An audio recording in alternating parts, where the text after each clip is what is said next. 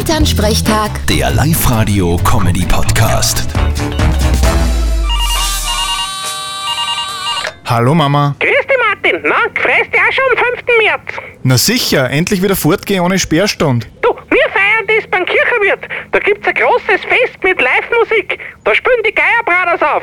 Wer? Die Geierbraders, das ist eine legendäre Band, die haben in die 70er schon zusammengespielt. Und jetzt in den vielen Lockdowns haben sie wieder angefangen. Aha.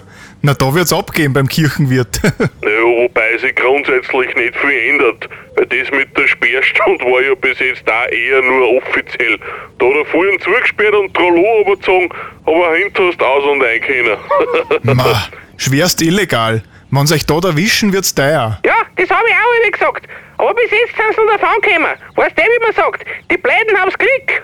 Naja, ich sag allweil, blöd kannst schon sein. Du musst da nur zu helfen wissen. ja, zum Beispiel wie der Chickbahn Sepp. Der fährt seit 50 Jahren unfallfrei. Aber ohne Führerschein. Naja, man braucht ja nicht unbedingt eine Ausbildung, damit man was gut kann. Ja, eh. Der Hansi Hinterseher hat zum Beispiel auch nie eine Gesangs- oder Schauspielausbildung gemacht. genau. Und das merkt man überhaupt nicht. Vierte Mama. Eh nicht. Vierte Martin. Elternsprechtag. Der Live-Radio-Comedy-Podcast.